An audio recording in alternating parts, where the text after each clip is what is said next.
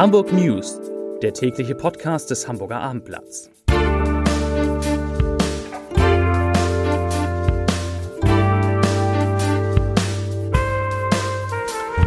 Herzlich willkommen. Mein Name ist Lars Heider und heute geht es um neue Maßnahmen in Hamburg gegen die Omikron-Welle. Weitere Themen.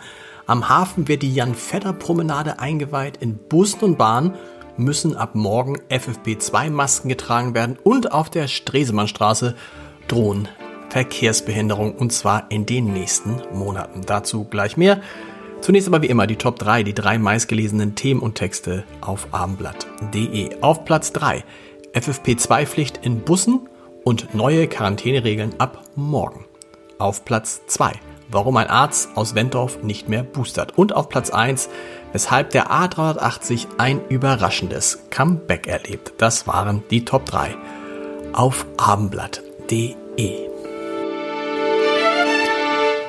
Ein erneuter absoluter Höchststand bei den Neuinfektionen lässt die Inzidenz in Hamburg innerhalb von 24 Stunden um fast 100 Punkte nach oben schnellen. Am Donnerstag lag sie noch bei 801,8 Neuinfektionen je 100.000 Einwohner in den vergangenen sieben Tagen. Nun, heute am Freitag sind es 897,8.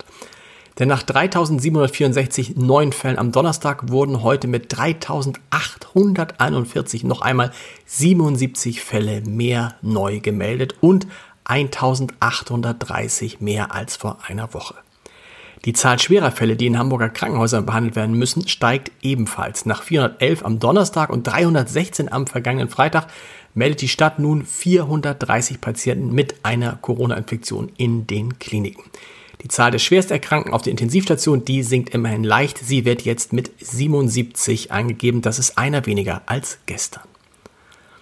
Hamburgs Sozialsenatorin Melanie Leonhardt hält trotz dieser explodierenden Corona-Zahlen einen weiteren Lockdown in Hamburg für nicht notwendig. Sie sagte, ich zitiere, ich glaube im Moment nicht, dass der Lockdown das ist, was wir brauchen. Zitat Ende. Erfahrungen etwa in den Niederlanden hätten gezeigt, dass auch harte Einschränkungen die Verbreitung der Omikron-Variante nicht verhindern können. Im Moment, sagte Leonard, müssten wir einfach mit der Situation zurechtkommen, so wie sie ist. Zudem sei ein Lockdown aufgrund fehlender bundesrechtlicher Grundlage derzeit gar nicht möglich.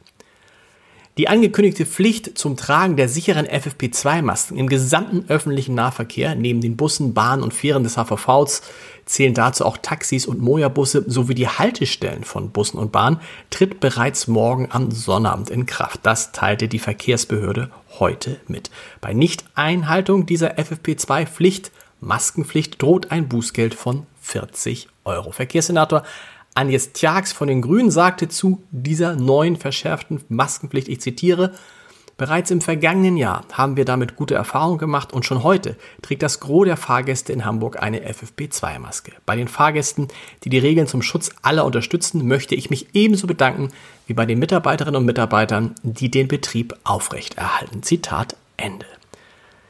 Die Hamburger Religionsgemeinschaften haben in einem gemeinsamen Aufruf an die Bevölkerung appelliert, sich impfen zu lassen. Impfen sei ein Schutz für sich selbst und für die Mitmenschen.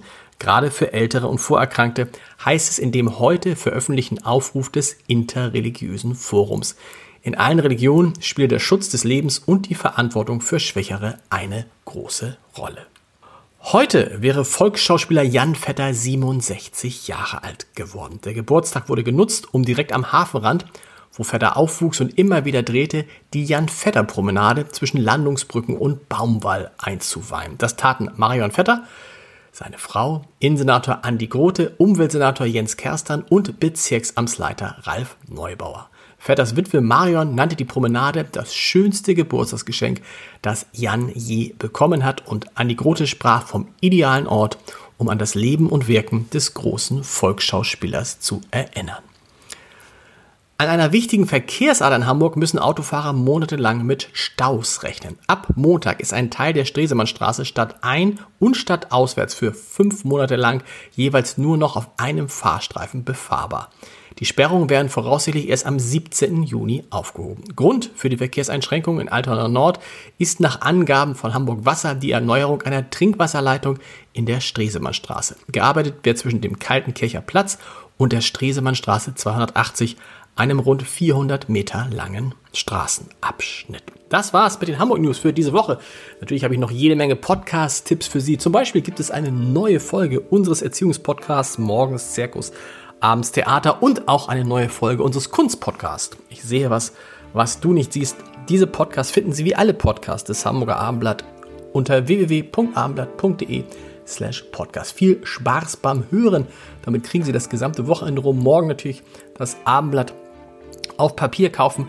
Dort thematisieren wir, was die Corona-Pandemie eigentlich mit uns allen macht und wie sich die Stimmung da zum Teil auch in eine Richtung dreht, die man vor mehreren Wochen noch gar nicht für möglich gehalten hätte. Wir hören uns mit den Hamburg News wieder am Montag um 17 Uhr. Bis dahin. Tschüss.